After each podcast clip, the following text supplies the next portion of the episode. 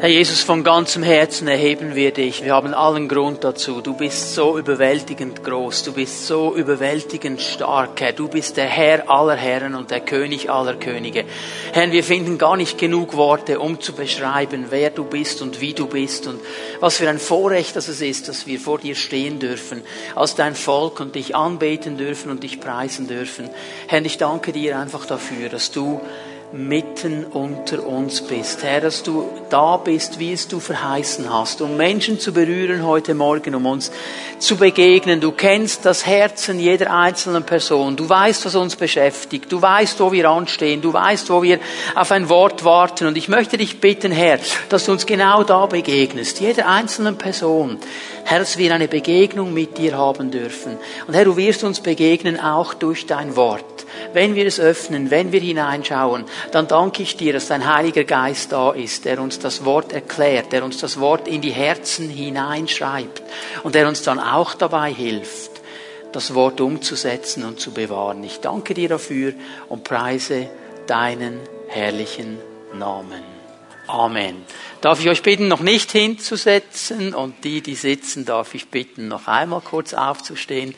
Ich habe bewusst den ersten Teil dieses Liedes mal noch projizieren lassen. Ich möchte dich einladen, dass du dich drehst zu deinem Nachbarn links und rechts und ihm einen Zuspruch gibst, ihm sagst, Jesus ist ein Friedefürst oder dein Wunderrat oder dein gnadenvoller Herr oder es steht alles da. Sagt euch das mal einander zu. Ich werde heute Morgen über das Thema echt frei sprechen. Wir haben hier einen guten Monat Pause jetzt gemacht zu diesem Thema und haben ja das letzte Mal, als ich darüber gesprochen habe, eine der offenen Türen angeschaut. Das Wort Gottes zeigt uns verschiedene offene Türen, Bereiche, wo wir uns öffnen können für Einflüsse von schlechten Geistern, von Einflüssen des Feindes. Zum Teil sind uns diese Türen nicht bewusst, darum sind sie offen. Zum Teil ist es uns schon bewusst, wir wollen sie nicht schließen. Und darum möchte ich vom Wort Gottes her einfach aufzeigen, wie wichtig das ist, dass wir sie eben schließen, dass dieser Einfluss stoppen kann. Und wir sind dann am Ende der Predigt bei einem ganz wichtigen Punkt angekommen und hier möchte ich eine Fortsetzung machen beim Punkt nämlich, dass Befreiung und Disziplin zusammengehören. Befreiung und Disziplin gehören zusammen. Ich möchte noch einmal dieses Zitat von Dr. Jack Hayford hier weitergeben. Er hat gesagt, du kannst dein Fleisch nicht austreiben. Du kannst aber auch keinen Dämonen disziplinieren. Das Fleisch kannst du nicht austreiben, das kannst du nur disziplinieren und Dämonen, die musst du austreiben, wenn sie da sind. Aber es braucht eben beides. Es braucht Befreiung und Disziplin. Wir brauchen diesen Moment der Befreiung, um frei zu werden. Dann brauchen wir aber eben auch die Jüngerschaft, die Disziplin, um frei zu bleiben. Das gehört immer zusammen. Wir dürfen das nicht gegeneinander ausspielen. Ich erinnere euch an diese Begebenheit. Jesus hat darüber gesprochen, äh, gesagt, ein Mann wurde befreit, ein Mensch wurde befreit, die Dämonen sind ausgefahren, sein Haus war ganz neu und frisch und sauber aufgeräumt, aber es war leer. Und als der Dämon dann wieder vorbeikam, hat er das gesehen. Er gesagt, mein Haus ist ganz leer, da gehe ich wieder rein und hat noch ein paar Kumpel mitgenommen. Und dann wurde es noch schlimmer hier ist Befreiung geschehen, aber dann keine Disziplin. Er wurde nicht aufgefüllt, er wurde nicht in diese Richtung weitergegangen. Wir brauchen beides, Befreiung und Disziplin. Es ist eine Sache, etwas niederzureißen, ein Gebet in Anspruch zu nehmen, dann geschieht etwas. Wenn wir hier beten, jeder der Zellenleiter, jeder der Leiter, der hier vorne steht, steht unter der Salbung und der Autorität der Gemeindeleitung. Wir haben sie freigesetzt für diesen Dienst. Wenn sie beten, geschieht etwas. Das sage ich dir. Aber wenn du dann rausgehst und die Dämonen hinten wieder reinlässt, dann ist es nicht die Schuld, der war zu wenig vollmächtig. Verstehen wir das? Dann braucht es deine Disziplin und meine Disziplin, weiterzugehen und die Türe zuzulassen. Niederreißen ist eine Sache.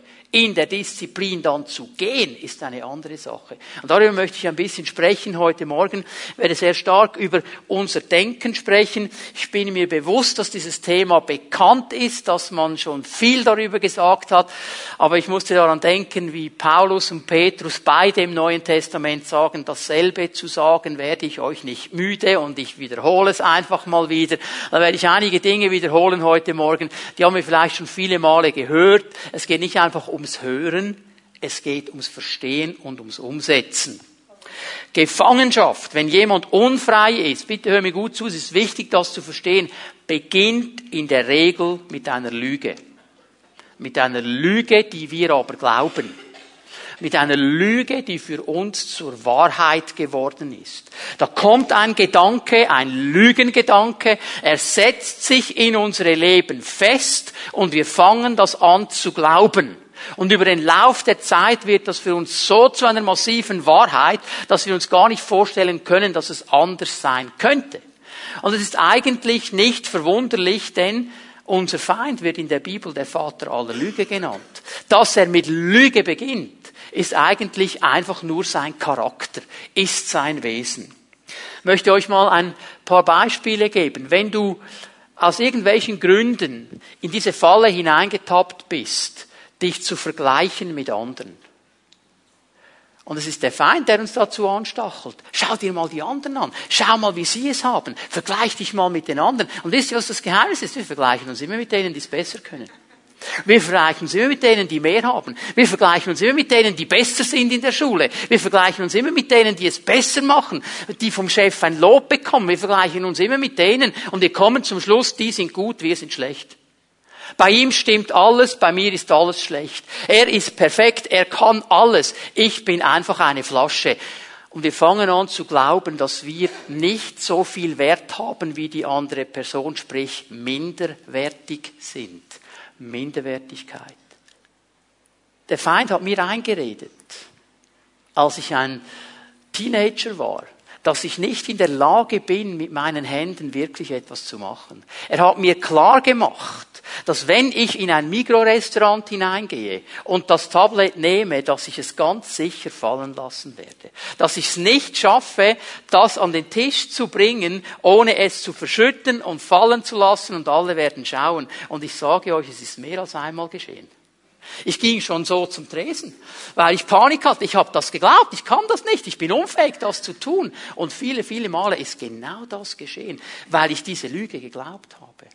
Ich habe mich abgelehnt gefühlt, weil mein Vater Italiener war. In diesem kleinen Kuhdorf, wo ich aufgewachsen bin, da war man als Ausländer zum damaligen Zeitpunkt einfach nichts wert. Ich habe mir so gewünscht, ein Schweizer zu sein, so ein richtig hundertprozentiger Bauer am liebsten, so ein richtig urchiger Wilhelm Tell, einfach um dazu zu gehören weil ich das Gefühl habe, dann hätte ich Wert gehabt. Ich habe nicht verstanden, dass mein Wert im Herrn ist.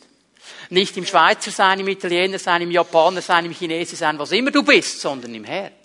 Und das kann zu einer Festung werden in unserem Denken. Aus unserer Familie ist nie jemand gekommen, der es zu etwas gebracht hat. In unserer Familie waren immer alle so oder immer alle so. Und wir fangen an, diese Dinge zu glauben und wir leiden unter diesen Dingen und sind gefangen.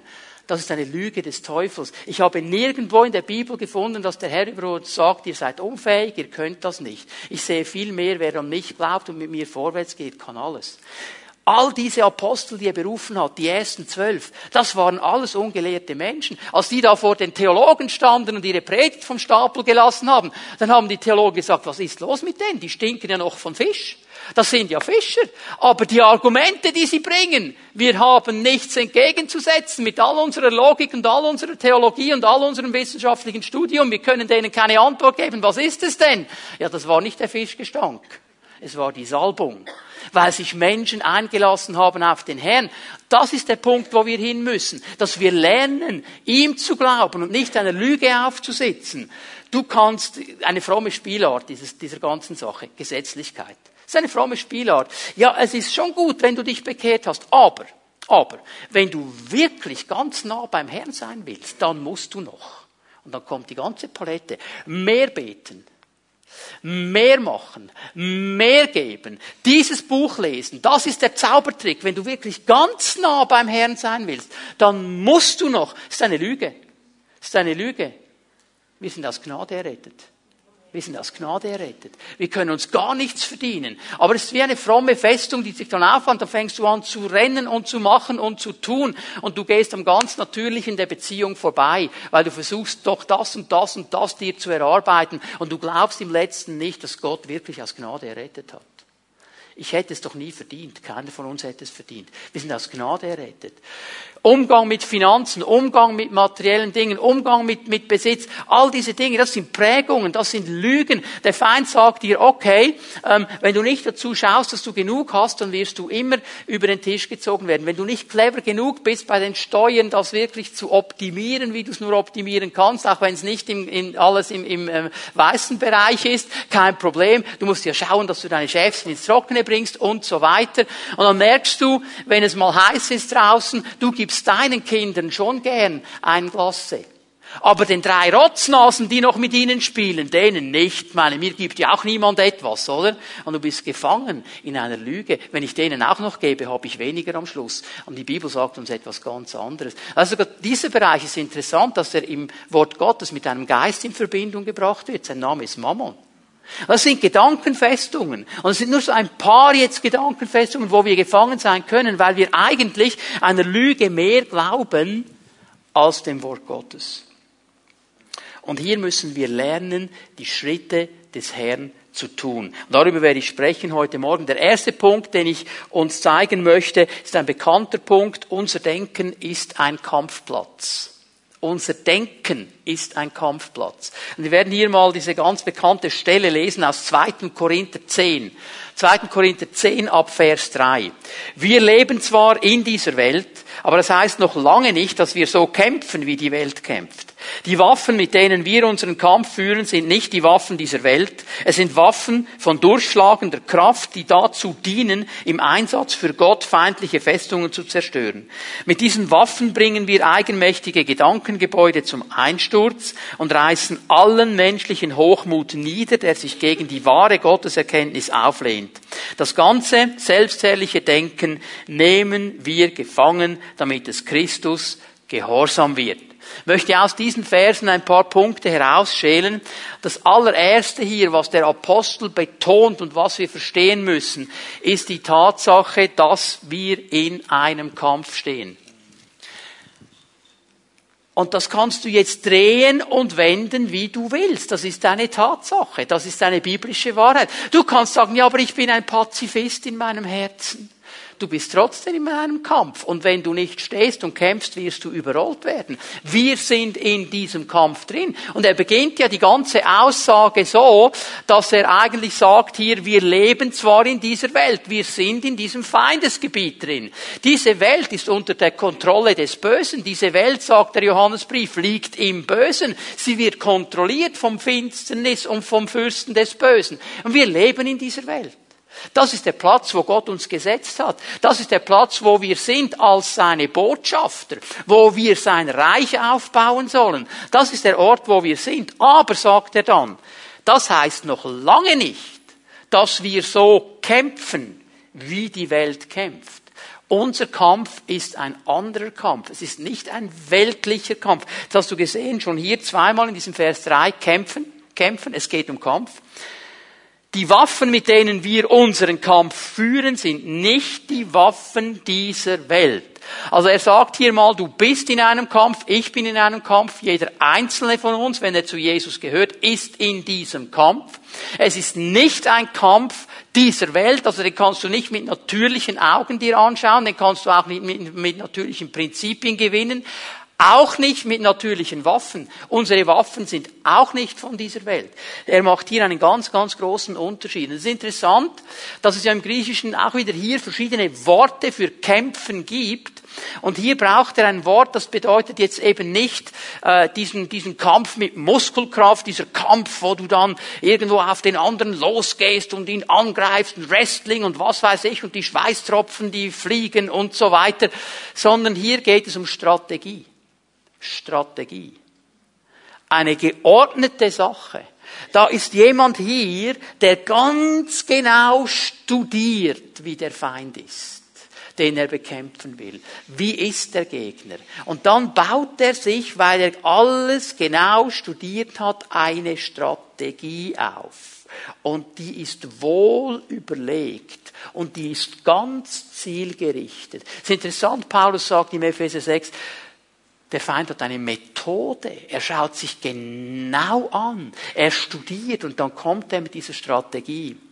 Ist das das Schöne aber an der Sache ist, dass wir dieser Strategie nicht einfach irgendwie hilflos ausgeliefert sind, weil wir haben auch einen Strategen. Sein Name ist der Heilige Geist. Und seine Strategie ist viel stärker und viel besser. Und was wir lernen müssen, ist auf seine Strategie zu hören. Ich musste daran denken, wie Josua vor dieser uneinnehmbaren Stadt Jericho steht. Und ich war ja da im Januar, wir haben dieses Gebiet gesehen. Das ist einfach topfeben, über Kilometer, topfeben. Also du hast von weitem gesehen, wenn jemand kommt. Du kannst dich da nicht verstecken. Keine Chance. Und die Stadt Jericho galt als uneinnehmbar. Man hat gesagt, diese Stadt, die kann man nicht einnehmen.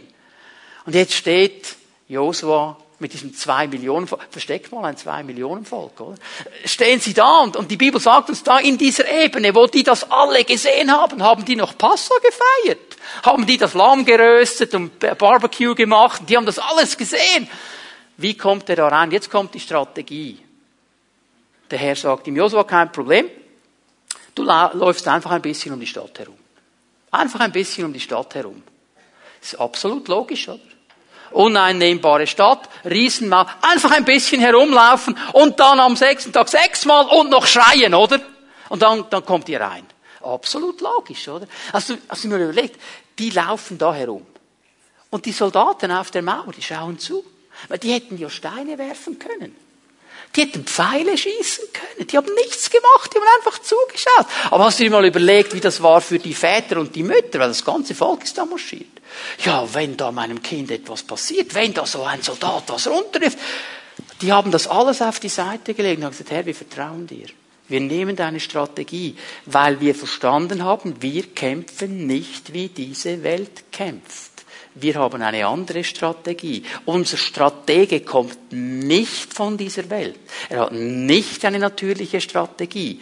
Ich meine, Jehoshaphat ist auch so ein Thema, oder? Er hat diese riesige Armee vor sich. Er soll sie einnehmen. Er sagt, Herr, ich brauche deine Hilfe.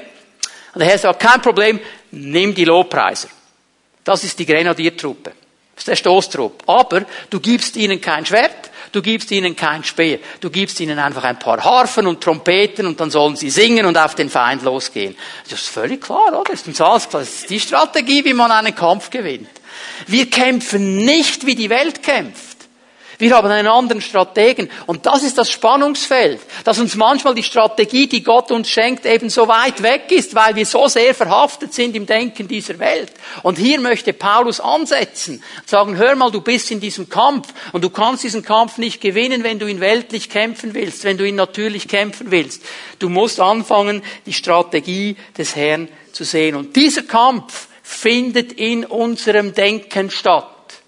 Also weißt du, wir sind hier manchmal ein bisschen aus der Balance äh, ge geraten als Christen im Westen. Wir sprechen von Binden und Lösen und Niederreißen und Schreien und Tanzen und bum, bum, bum. Alles gute Dinge, geistlicher Kampf, alles gut. Aber wenn wir nur das machen, ist es nur eine Seite, weil der primäre Kampf findet hier oben statt. In meinem Denken. Wir brauchen beides. Wir brauchen, du kannst von mir aus jahrhundertelang die Dämonen über Bären binden. Wenn hier oben der Kampf nicht gewonnen wird, wirst du immer verlieren. Hast du mal darüber nachgedacht? Aber es ist einfacher, irgendwelche große Dämonen zu binden, irgendwie in ein Land zu chatten. Manchmal denke ich, da kommen Leute aus, aus Südkorea und wollen bei uns auf die Berge und Dämonen binden.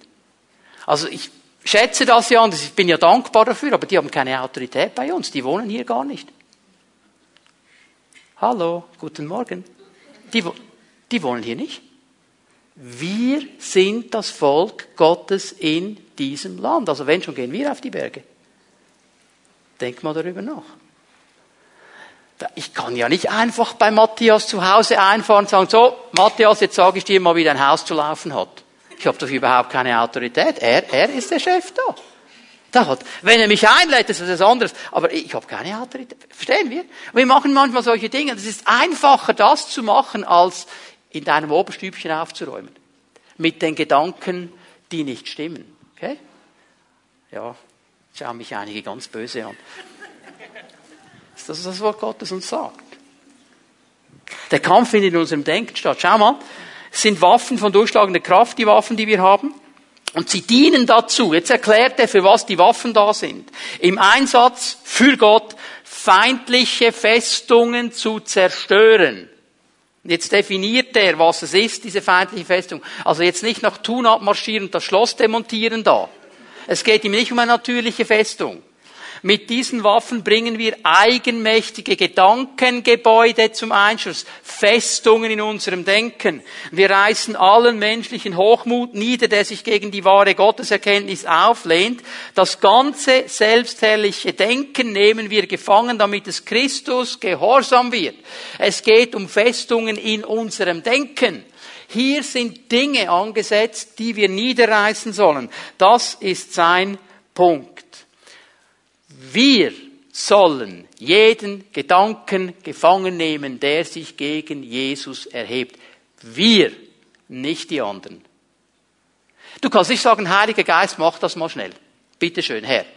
Wenn du mich schon lieb hast, mach das wird er nicht machen. Ist nicht seine Aufgabe. Seine Aufgabe ist dir die Dinge zu zeigen. Er wird dir die Festungen zeigen. Er wird dir die Gedankengebäude zeigen. Aber wir haben die Aufgabe aufzustehen und das niederzureißen. Das liegt bei dir und bei mir. Das kannst du nicht dem Zellenleiter delegieren oder sonst jemanden. Das musst du selber machen. Und hier müssen wir ganz neu lernen zu stehen und zu sagen, Herr, wir gehen in deiner Kraft und wir reißen diese Gedankengebäude in unserem Denken nieder. Wir wollen hinein in die Freiheit. Hier müssen wir verstehen, dass wir von Prozessen reden. Diese Festung, die dann unter Umständen da ist, die hat sich nicht über Nacht aufgebaut.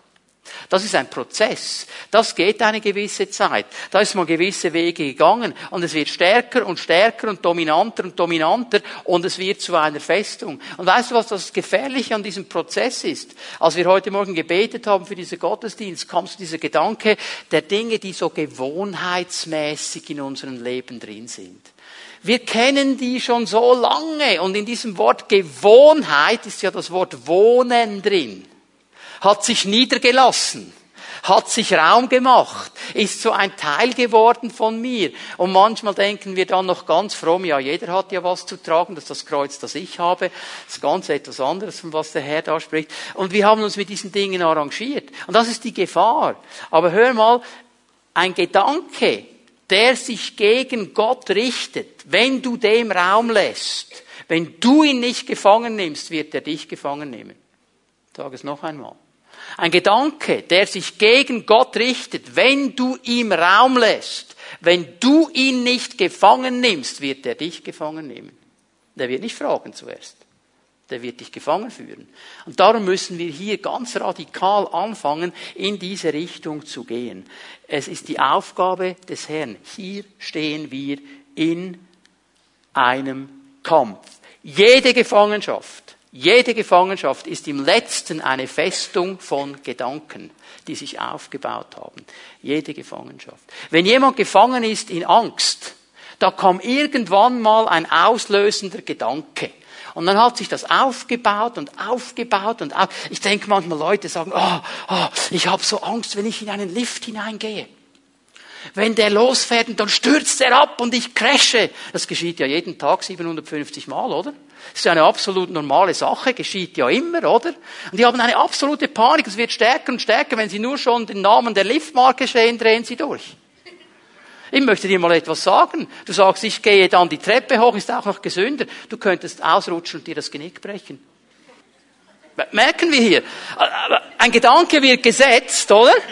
Und dann baut er sich auf und baut sich auf und am Schluss sind wir gefangen. Und dann gibt es so Sorgen. Wir machen uns Sorgen um alle Dinge der Welt, auch um die, die gar nie geschehen würden. Und das kann drehen und uns gefangen nehmen. Ablehnung, Ablehnung. Oh, ich bin nicht so, wie er ist. Und ich möchte so sein wie der. Und, und, und wir fühlen uns abgelehnt. Und weißt du, was dann geschieht? Das ist eine interessante Sache, was da geschieht in diesen Festungen drin. Irgendwie hat dir der Teufel das festgesetzt, du bist abgelehnt. Du bist nicht so gut wie die anderen. Was machst du? Du versuchst jetzt allen anderen klarzumachen, dass du aber auch so bist wie sie. Dass du eigentlich gar nicht anders bist. Und du gibst dir so viel Mühe, dass die anderen Leute denken, was hat der jetzt? Was hat sie jetzt? Wieso ist die oder er so komisch? Wieso verhält er sich so komisch auffällig? Was will der eigentlich jetzt? Also, das ist ein komischer Typ, mit dem will ich nichts zu tun haben. Und die Leute sehen sich zurück und du sagst, ja, also stimmt also doch, ich bin abgelehnt und der ganze Kreislauf beginnt von vorne. Hallo, was hat Gott gesagt? Angenommen im Geliebten. Angenommen durch Jesus Christus. Angenommen durch sein Blut. Wir sind angenommen, wir sind nicht abgelehnt. Und es gibt Leute, die sagen, ah, wenn meine Vergangenheit anders wäre, wenn ich in einem anderen Land auf die Welt gekommen wäre, wenn ich in einer anderen Familie auf die Welt gekommen wäre, wenn, wenn, wenn, wenn. Und es geht immer um die Vergangenheit. Hör mal, du kannst die Vergangenheit nicht verändern. Deine Biografie, meine Biografie, wir können sie nicht verändern. Wir können sie nicht verändern. Und ich sage dir noch etwas, deine Biografie und meine Biografie ist nicht das Problem. Unsere Vergangenheit ist nicht das Problem. Wie wir über die Vergangenheit denken, ist das Problem. Wie wir darüber denken, was wir heute damit machen, das ist das Problem. In der fünften, sechsten Klasse, in diesem schönen Kuhdorf, wo ich aufgewachsen bin, gab es die Möglichkeit, für alle Schüler, die den Notendurchschnitt hatten für die Sekundarschule, die durften in den Englischunterricht. Nur die. Ich durfte zwei Jahre in den Englischunterricht. Ich bin der Einzige, der im Englischunterricht war, der nicht in die Sekundarstufe kam. Wisst ihr warum? Zum damaligen Zeitpunkt kam kein Ausländer in diesem Kuhdorf in die Sekundarstufe. Und niemand wusste warum, dass in den letzten paar Wochen und Monaten vor dem Schulwechsel in die Sekundarstufe meine Noten plötzlich rapide nach unten gingen. Es war absolut unlogisch, aber es war so. Ich könnte jetzt darüber nachdenken und sagen, das ist so gemein. Jetzt konnte ich diesen Job nicht lernen, den ich lernen wollte, weil ich die Sekundarschule nicht habe. Mein ganzes Leben ist im Eimer. Weißt du was? Dann werde ich nie irgendwo hinkommen. Gott hat mein Leben genommen und etwas Neues damit gemacht. Und weißt du was, das macht er nicht nur mit mir, das macht er mit dir auch. Mit jedem von uns, der sich ihm übergibt, will er Geschichte schreiben. Aber du musst lernen, diese Dinge loszulassen und nicht mehr darüber nachzudenken, an die ver ver vertanen Chancen von gestern. Denk doch an die von heute und die, die morgen kommen und dass du sie packst mit der Kraft des Heiligen Geistes. Darüber müssen wir nachdenken. Und hier sind wir so oft gefangen. Und der Herr möchte uns helfen, dass wir hier loskommen. Es sind in der Regel Lügen, die wir glauben. Und wir müssen diese Lügen niederreißen und sie mit dem Wort Gottes, mit der Wahrheit Gottes neu aufbauen. Ähm, Paulus braucht hier verschiedene Ausdrücke in diesem Text drin. Ich erkläre euch ganz schnell, was er damit meint. Gedankengebäude ist einer dieser Ausdrücke. Gedankengebäude, das griechische Wort ist Logismos. Hat also zu tun mit Logik. Das hier der Gedanke mitschwingt von rationellen, logischen Festungen. Und schau mal, ähm, das sind die schwierigsten. Die niederzureißen ist das Schwierigste, weil sie eben rationell und logisch sind weil sie eben Sinn machen, weil sie eben klar sind, wenn du da hineinschaust. Es ist einfach so. Und du hast das Gefühl, ich kann da nicht mehr rauskommen. Das ist einfach normal. Und das ist ein Gedankengebäude, weil Gott ist ein Gott, der Dinge so macht, wie er sie macht. Er ist nicht gebunden an die Welt und an die Maßstäbe der Welt. Er kann Dinge verändern. Er, er kann mal schnell für Joshua die Sonne stoppen, wenn er will. Weil das macht er nicht jeden Tag, aber er kann, wenn er will. Verstehen wir? Er kann Dinge verändern. Das ist genau das Spannungsfeld hier. Und dann kommst du nicht und dann hörst du an deinem Arbeitsplatz, okay, unsere Firma ist übernommen worden und ähm, wir müssen, wir müssen Leute entlassen. Wir wissen noch nicht, wer genau und welche Abteilung genau, aber wir müssen Leute entlassen. Wir sagen euch das mal als Vorwarnung, sagt dann der Chef, oder? Und was für einen Gedanken setzt dir der Teufel? Du. Du, du hast die schlechteste Ausbildung, du bist am wenigsten lange hier und dann bringt er all die logischen Argumente, warum du es bist. Und es geht nicht lange, bis dir klar ist und die Festung da ist, ich werde meinen Job verlieren. Ich werde kein Geld mehr haben. Ich kann meine Familie nicht mehr ernähren. Ich, und irgendwann kommt das Magengeschwür und so weiter, oder? Baut sich auf. Baut sich auf. Du gehst zum Arzt. Er macht eine Routineuntersuchung. Oh, da haben wir ein kleines Knötchen.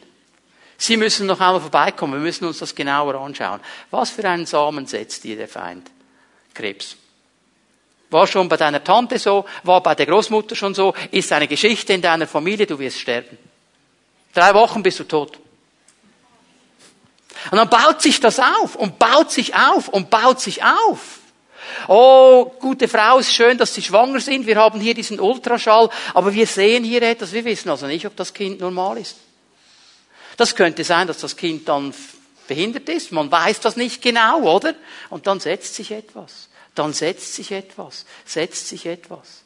Ich weiß von einer Frau, einer gläubigen Frau, die hat sich einen Film angeschaut. Das war ein ganz normaler Film, ein, nicht mal ein schlechter Film. Und es ging in diesem Film um, um Menschen mit Down-Syndrom. Und irgendwie hat der Feind dieser guten Frau gesetzt, dein nächstes Kind, das du auf die Welt bringst, wird ein Down-Syndrom haben. Und dann kann das sich aufbauen und aufbauen und aufbauen und aufbauen. Und hier müssen wir kämpfen. Hier müssen wir ansetzen. Und darf ich mal ein Wort den Eltern zusprechen hier? Hör mal, ihr seid hier ganz wichtig. Was ihr hineinsprecht in eure Kinder, ist ganz, ganz wichtig, dass sie gute Gedanken haben, dass sie saubere Gedankenfestungen haben, dass ihr sie aufbaut. Und bitte, liebe Eltern, ich sage jetzt etwas, werden mich einige nicht mehr so lieb haben. Bitte seid balanciert. Kennt ihr das Prinzip des, des Pendels? Der schlägt in diese Richtung aus und dann schlägt er zurück in die andere Richtung. Und wisst ihr, wir haben heute eine Generation herangezogen, die kann nur Zuspruch ertragen, alles andere kann sie nicht ertragen. Wenn man sie kritisiert, dann sind sie nicht mehr dabei, dann werden sie sauer. Niemand liebt mich, niemand hat mich gern. Man kann ihnen nur sagen, das hast du gut gemacht, das hast du gut gemacht, das hast du gut gemacht. Wir haben eine Generation erzogen, die nicht mehr lebensfähig sein wird, wenn es so weitergeht. Ich komme von der anderen Generation. Mir wurde nur gesagt, was nicht gut ist. Ich kenne das Pendel von der anderen Seite. Aber hör mal, wir brauchen die Balance. Unsere Kinder, wenn sie gesund aufwachsen wollen, brauchen Zuspruch und Anspruch. Es braucht immer beides, genauso wie Gott uns nicht einfach nur Zuspruch gibt, sondern Zuspruch und Anspruch. Es ist unsere Aufgabe, liebe Eltern, dass wir hier etwas aufbauen, dass unsere Kinder stark sind und gute Gedankenfestungen haben und vorwärts gehen können und die Welt verändern für den Herrn Jesus Christus. Amen. Das ist unsere Aufgabe. Hier können wir ansetzen.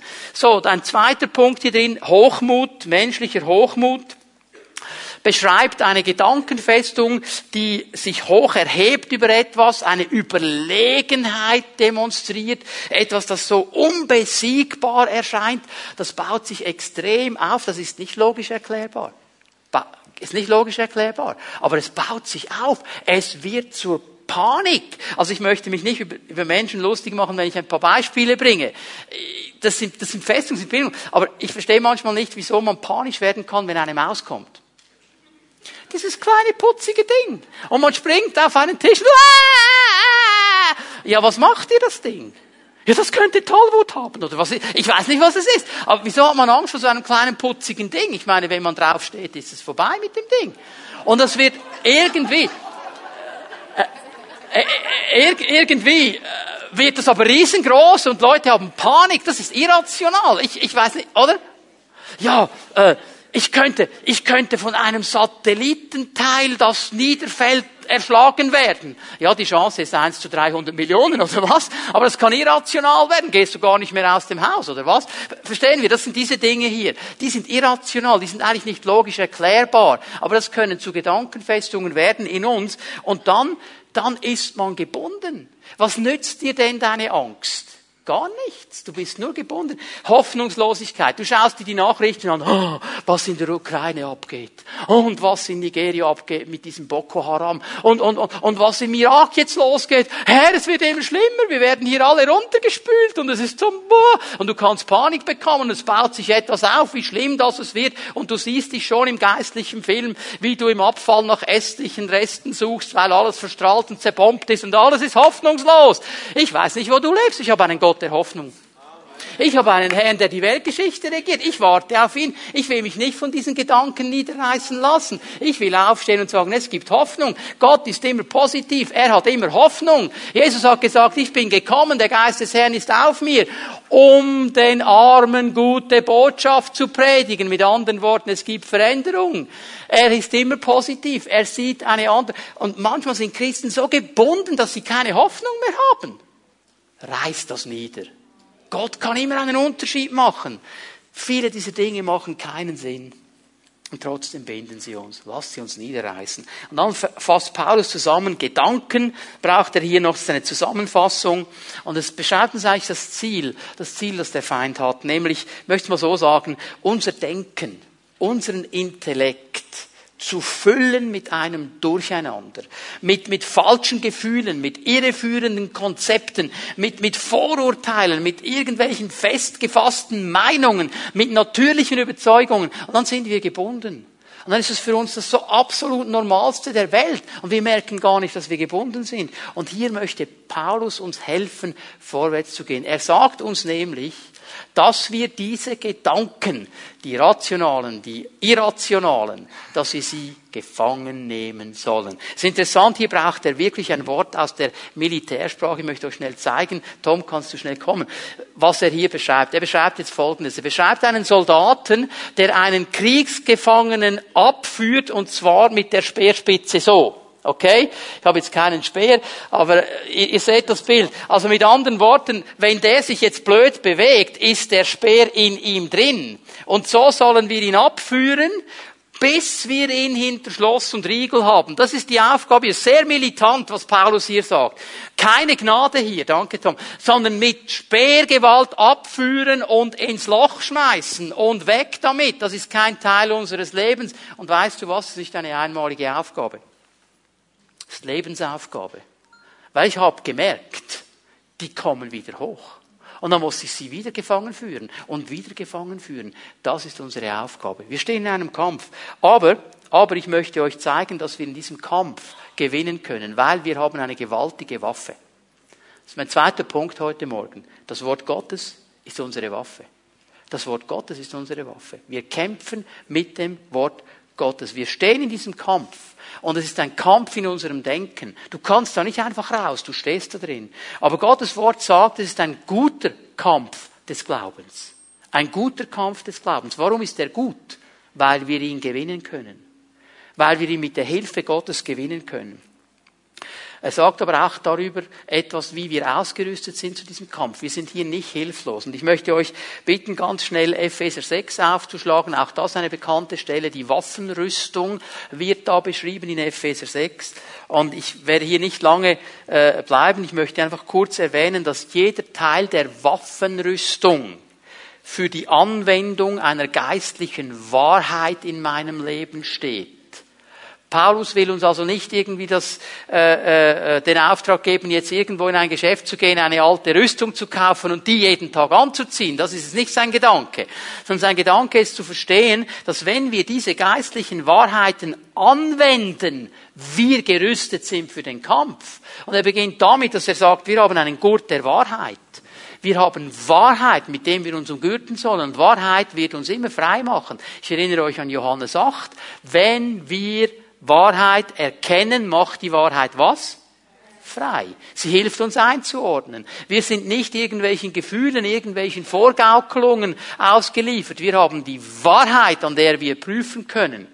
Er spricht dann von diesem Brustpanzer der Gerechtigkeit dass wir gerecht gemacht sind in Christus. Nicht, weil wir das verdient hätten, sondern als ein Geschenk, dass wir diese Stellung vor ihm haben, die uns niemand wegnehmen kann, wo wir gesetzt sind vor ihm. Er spricht von der, den Stiefeln der Bereitschaft, das Wort Gottes zu predigen, das Wort Gottes weiterzugeben. Er spricht jetzt einfach mal von der Bereitschaft, von dieser inneren Einstellung zu sagen, Herr, ich bin bereit, da wo du mir eine Türe öffnest, da wo es eine Möglichkeit gibt, das gute Wort Gottes weiterzusagen, das Evangelium anderen Menschen zu sagen, es ist diese innere Bereitschaft.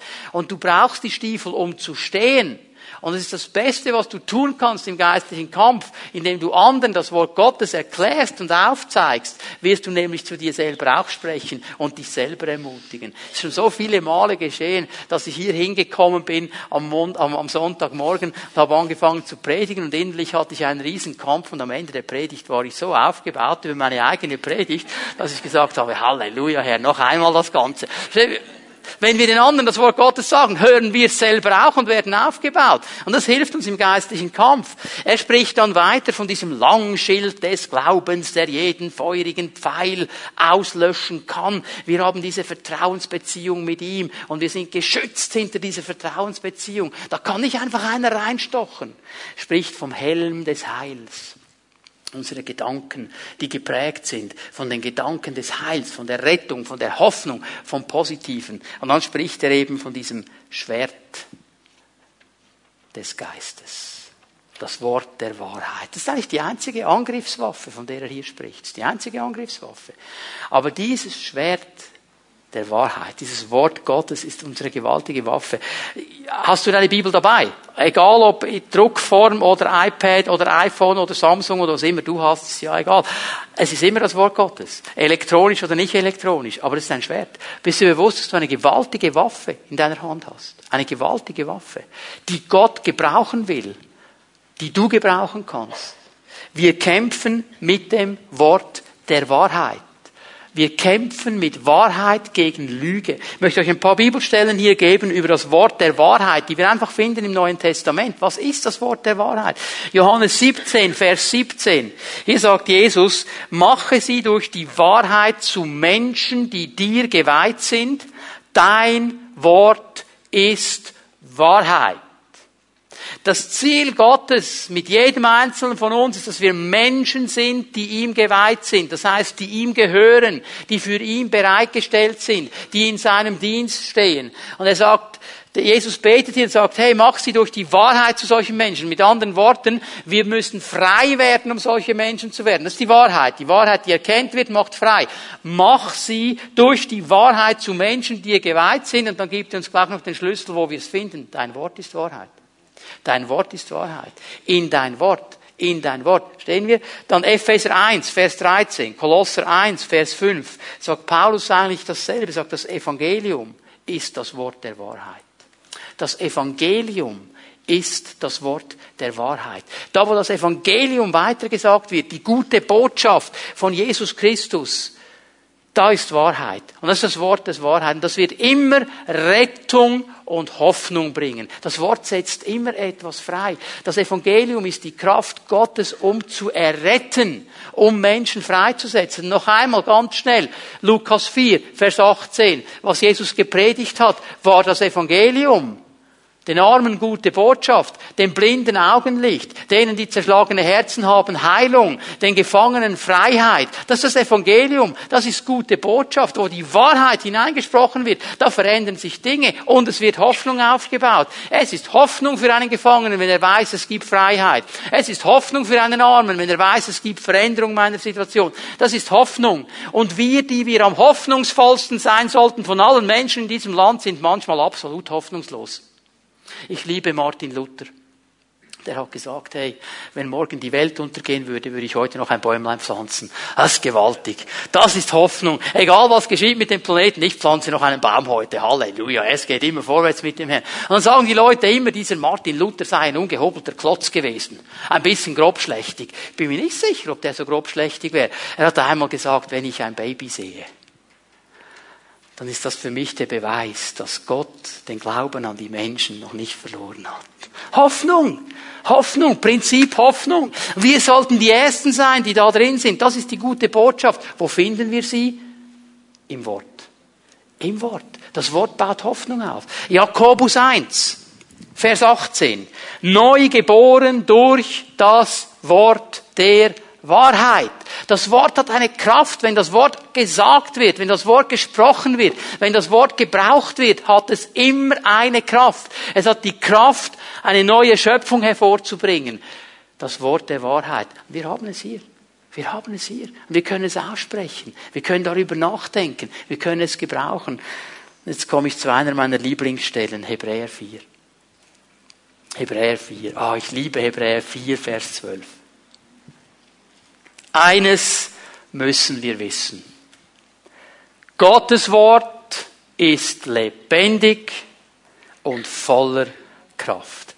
Hör mal, das ist nicht toter Buchstabe. Das ist nicht ein altes Buch, verstaubt und weiß ich was. Das ist lebendig.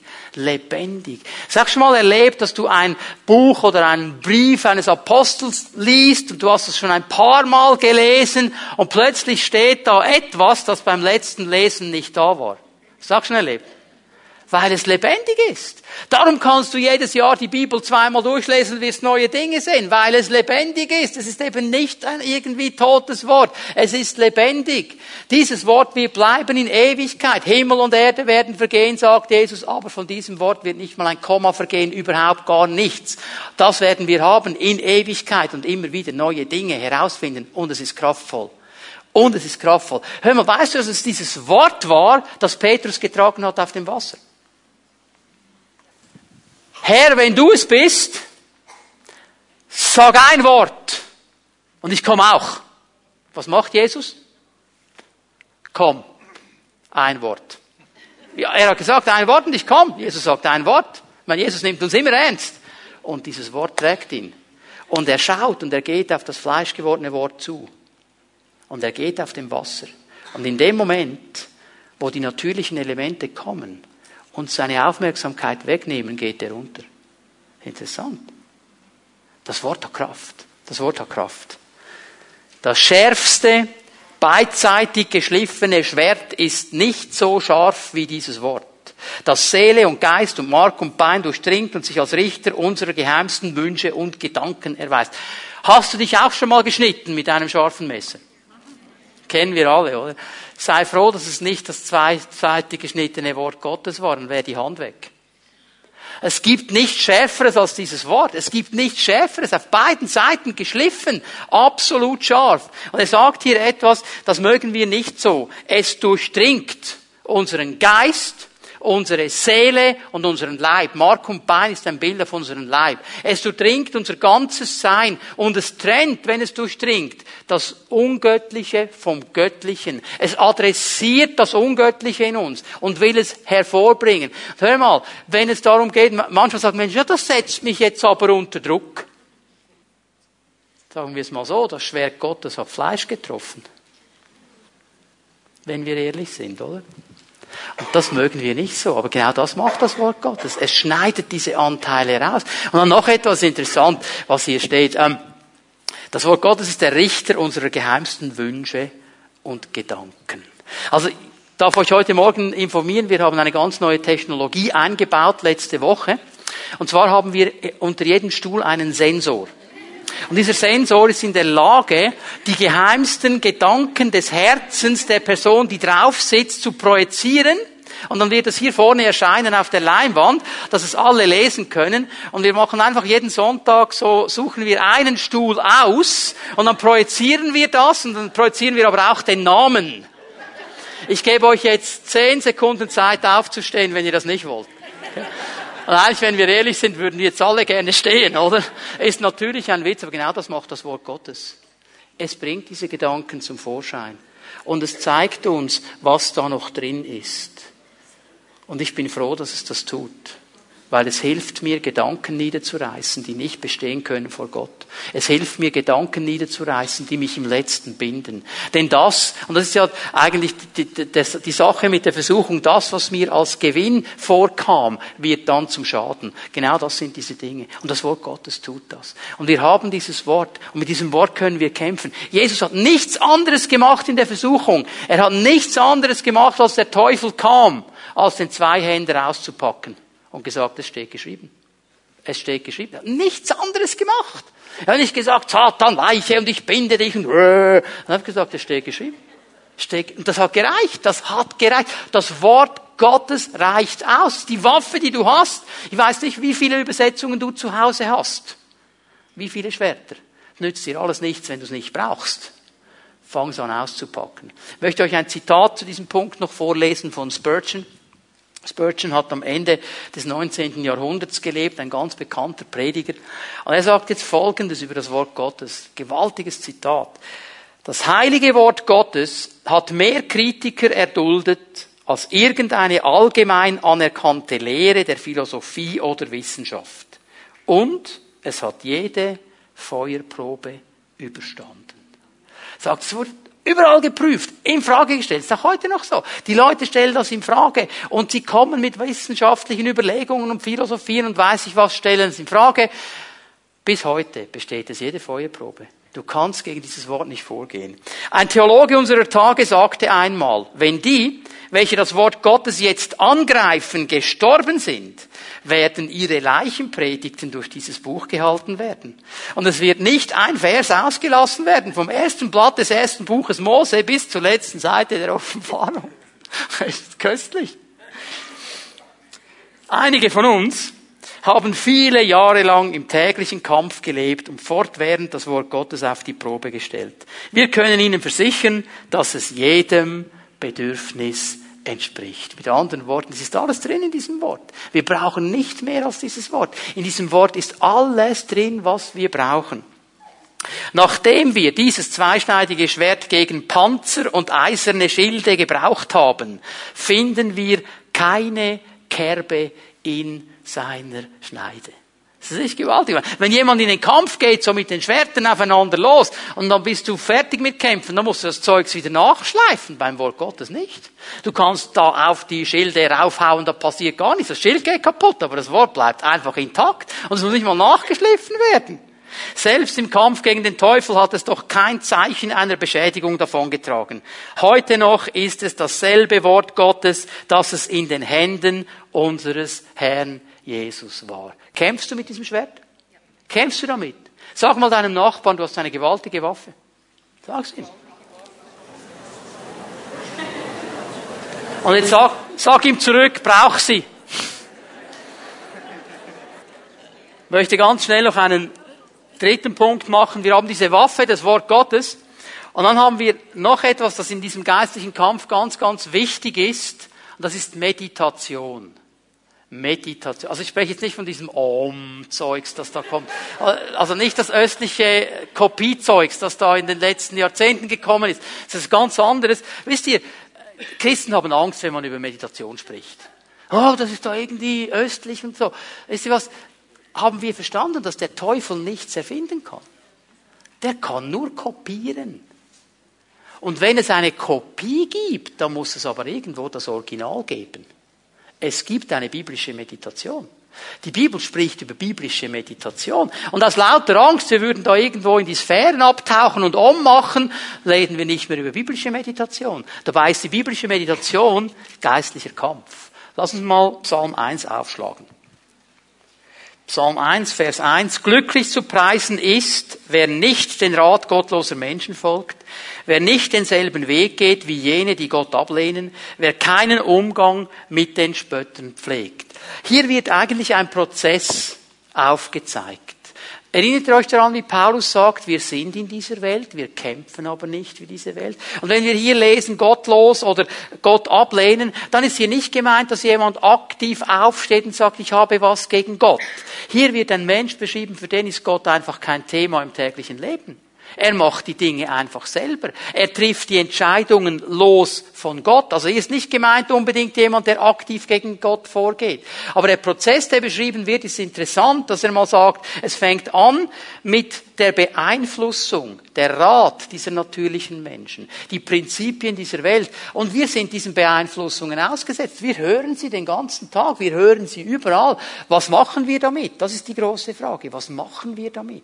Lassen wir uns davon beeinflussen. Denn wenn wir uns davon beeinflussen lassen, dann kommt irgendwann die Umsetzung, dann fangen wir es an zu tun. Der geht dann auf dem Weg dieser Leute, der macht's dann genauso. Der sagt vielleicht, ich bin Christ, ich gehe in den Gottesdienst, ich gehe in die Hauszelle, aber zwischendurch sage ich, was Sache ist und ich führe mein Leben so, wie ich will. Am Sonntag in der Hauszelle, da darf Gott sagen, diese vier Stunden gebe ich ihm. Aber der Rest, da sage ich, wie es läuft. Oder? Das ist dann der zweite, der dritte Schritt dann ist das Niederlassen. Dann wird es zu einer Festung. Siehst du, wie er sagt, äh, keinen Umgang mit den Spöttern, sagt die neue Genfer hier. Äh, die meisten deutschen Elternübersetzungen haben, werden, wer sich nicht in ihrem Kreis niederlässt. Und dann ist es eine Festung geworden. Und es ist so normal geworden, dass es so ist, dass du gar nicht mehr siehst, dass du eigentlich gefangen bist. Und jetzt kommt der Gegenpol im Vers 2. Glücklich zu preisen ist, wer Verlangen hat nach dem Gesetz des Herrn und darüber nachdenkt, Tag und Nacht der sich beeinflussen lässt vom Wort Gottes. Und dieses Wort Nachdenken hier, wenn man das wörtlich übersetzt, ist eigentlich das Wort Meditation. Darüber meditieren, darüber nachdenken. Es bedeutet, die Worte Gottes zu murmeln, sie zu repetieren. Habt ihr auch schon mal ein Bild gesehen von der Klagemauer? Da die ultraorthodoxen Juden stehen und so machen. Wenn ihr ganz nah herangeht, dann seht ihr, dass sie nicht nur so machen, sondern nachher Sie murmeln das Wort Gottes. Sie repetieren. Sie machen genau das, was Psalm 1 sagt. Sie repetieren das Wort Gottes. Sie murmeln es. Das ist diese Meditation, darüber nachzudenken, was das Wort Gottes sagt. Sich beeinflussen lassen von den Prinzipien Gottes. Sich prägen lassen von dem, was Gott sagt. Die Dinge so zu tun, wie er sie sieht. Diesen Glauben zu haben, dass er die Strategie hat, uns weiterzubringen. Und dann sagt er im Vers 3, Wer das tut, gleicht einem Baum, der zwischen Wasserläufen gepflanzt wurde. Zur Erntezeit trägt er Früchte, seine Blätter verwelken nicht. Was ein solcher Mensch unternimmt, das gelingt. Und dieser Mensch, wenn du den fragen würdest, der würde nicht sagen, ja, mir ist das gelungen, weil ich so top ausgebildet bin, weil ich das alles studiert habe, weil ich halt ein guter Typ bin. Der würde sagen, eigentlich geschieht mir das, weil ich ihn kenne. Und weil ich gemacht habe, was er mir gesagt hat. Das ist der Punkt, das ist biblische Meditation. Wir müssen das wieder neu lernen, das Wort zu lesen, darüber nachzudenken, es zu einem Teil unseres Lebens zu machen, unser Herz damit zu füllen. Nur wenn ich die neuen Gedanken Gottes erkenne, verstehe ich auch, welche meiner Gedanken eben nicht in Ordnung sind. Weil dann sehe ich den Unterschied. Und das muss ich lernen. Ich gebe euch eine zweite Stelle noch, fünften Mose, im sechsten Kapitel, ab Vers 6. Fünften Mose, sechstes Kapitel ab Vers 6. Diese Worte, die ich dir heute gebiete, sollst du auf deinem Herzen tragen. Was meint er damit? Nimm sie hinein in dein Herz. Füll dein Herz mit diesem Wort. Lass dieses Wort hineingehen in dein Herz und dein Herz füllen. Jesus sagt im Neuen Testament zu dieser Sache, wes des Herzen voll ist, geht der Mund über. Das kommt raus. Das ist wie ein Schwamm. Wenn du einen Schwamm nimmst und ihn ins Wasser tauchst und dann ausdrückst, dann wird kein Beaujolais rauskommen. Da kommt Wasser. Wasser ist drin, Wasser kommt raus. Was kommt raus, wenn du gedrückt wirst? Was ist im Herz drin? Wenn du es gefüllt hast mit dem Wort Gottes, dann wird Wort Gottes rauskommen. Das wäre die Zielrichtung, das sagt er uns hier. Du sollst, Vers 7, sie deinen Kindern einschärfen und davon reden. Hier geht es um die Erziehung. Liebe Eltern, habt ihr gesehen, was der hier sagt? Einschärfen. Ist ein bisschen mehr als Schätzeli, es wäre schön hör mal, nicht deine Kinder erziehen dich. Du erziehst deine Kinder. Amen. Das ist unsere Aufgabe. Und wir sagen hier, was das Wort Gottes sagt. Und wir helfen ihnen, das zu verstehen. Und sie sollen lernen, dass wir eine Familie sind, die mit dem Wort Gottes vorwärts gehen. Und wir lassen sie sehen, was das bedeutet. Wenn du in deinem Haus sitzt, wenn du mit deiner Familie zusammen bist, soll das Wort Gottes prägend sein. Sehen deine Kinder, dass du selber das Wort Gottes liest. Sehen deine Kinder, dass du betest. Und ich meine nicht morgens um fünf vor ihrem Zimmer herum und Hashakara, Wascha. Das meine ich nicht. Merken sie, dass du betest. Verstehen Sie? Ist, ist es, dass sie sehen. ist einer der besten Punkte, ist, wenn man zusammen isst. Als junger Vater hatte ich einen unheimlichen Stress. Da kamen plötzlich die ersten Kinder. Ich meine, wir haben ja vorher immer schon gebetet fürs Essen. Jetzt sind die Kinder da. Dann habe ich doch diesen Stress gehabt, dass ich jedes Mal was anderes beten müsste. Ja, stell, rechne mal aus. Dreimal am Tag, mal sieben, mal 52, oder? Wie viele Gebete musst du da erfinden, um immer Danke zu sagen fürs Essen? Ich glaube nicht, dass es um die Gebete geht. Es geht um das Prinzip, dass die Kinder verstehen, Vater und Mutter sind dem Herrn dankbar, das kommt vom Herrn. Dann sagt dann das Kind, vielleicht soll ich gemeint von der Migros. Sie müssen verstehen, es kommt vom Herrn. Das sind diese Elemente, wo wir ihnen aufzeigen. Ich kann mich daran erinnern, als wir in einer Situation waren, unser Auto war kaputt, wir hatten kein Geld. Wir wussten nicht, wie wir das Auto ersetzen sollten. Wir brauchten ein neues Auto. Was haben wir gemacht? Wir haben die Kinder genommen. Die waren so zwischen, will man sagen, acht bis sechs, acht und sechs, erst zwei waren da. Wir haben mit ihnen gebetet, komm, lass uns beten, Kinder, bete mit uns, wir brauchen ein neues Auto. Der Herr muss uns ein Auto geben, wir wissen nicht, wo das sonst herkommen soll. Ein paar Wochen später hat uns jemand ein Auto geschenkt. Und wir haben eine Lobpreisfahrt gemacht. Die Kinder hinten drin in ihrem Babysitz, die haben etwas gelernt. Das sind diese Prinzipien, das ist unsere Aufgabe. Das ist Meditieren auch. Sie merken, das Wort Gottes ist wichtig. Er sagt, wenn du auf den Weg gehst, also wenn du auf der Reise bist, hör mal, wenn du in die Ferien gehst, das Wort Gottes macht keine Ferien. Es kommt mit. Und wann hast du am meisten Zeit zu meditieren? Genau. Am Liegestuhl an der Copacabana das Wort meditieren, wo immer du hingehst. Wenn du dich niederlegst, also am Abend. Wenn du aufstehst, am Morgen, also den ganzen Tag. Es soll einfach unser Denken prägen. Wir sollen lernen, darüber nachzudenken. Und du sollst es zum Zeichen auf deine Hand binden. Also jetzt aufpassen. Er meint nicht, du sollst die Thomson Studienbibel an die Hand binden. Das hat er nicht gemeint. Er meint Folgendes hier. Wir handeln mit unserer Hand. Die Hand ist gebraucht, um zu handeln. Er will hier sagen, wenn wir handeln, wenn wir etwas tun, es soll geprägt sein vom Wort Gottes. Sie sollen dir zum Erinnerungszeichen über den Augen sein, also Pfimi Bern nicht hier anbinden jetzt, oder? Das ist nicht der Gedanke. Um was geht es? Es geht darum, dass das Wort Gottes unsere Vision ist. Es soll uns zeigen, wo es durchgeht. Es soll uns Richtung angeben. Das ist der Gedanke, weil wir darüber meditiert haben weil wir darüber nachgedacht haben. Du sollst sie auf die Pfosten deines Hauses und an deine Tore schreiben. Also jetzt nicht nach Hause gehen und in der Haustüre oben links anfangen, die Bibel abzuschreiben. Das ist nicht der Punkt. Um was geht es? In deinem privaten Leben, das, was hinter der Haustüre geschieht, es soll geprägt sein vom Wort Gottes. Alles, was da drin läuft, soll geprägt sein vom Wort Gottes. Und die Tore sind ein Bild für das öffentliche politische Leben. Es soll geprägt sein. Leute, als Christen haben wir einen Auftrag in dieser Gesellschaft. Wir haben einen Auftrag zu stehen für unsere Werte und die Überzeugung des Evangeliums. Amen. Das heißt, wir sind auch politische Bürger. Sage ich nicht, was ihr abstimmen müsst. Das kann der Heilige Geist tun. Aber wir sollen gehen, weil wir hier eine Aufgabe haben. Das Wort Gottes soll uns da auch prägen. Das ist der wichtige Punkt. Und wir müssen jetzt nicht über eine Partei sprechen. Es geht einfach darum, dass der Geist Gottes uns hier zur Verantwortung ruft. Und das machst du mit ihm aus, was die Verantwortung ist. Aber mach es aus. Denk darüber nach. Was hat er dazu zu sagen? Gott hat uns zur Freiheit berufen. Er will nicht, dass wir gebunden sind, auch nicht in unserem Denken. Er hat uns einen großen Auftrag anvertraut, sein Reich zu bauen, seine Gedanken weiterzugeben. Aber hör mal, wenn wir gebunden sind, werden wir das nicht tun. Und werden uns dauernd um unsere Gebundenheit drehen und nicht mehr aktiv sein können für ihn. Darum will er uns freisetzen, damit wir hingehen und zu anderen Menschen gehen, die sagen, hey, wir brauchen auch diese Freiheit. Wo hast du das her? Und du kannst sie zu Jesus führen. Wir haben gestern eine Hochzeit gefeiert, unser ältester Sohn hat geheiratet und da waren Menschen, da waren Menschen, die wissen nichts von Gott. Heiden.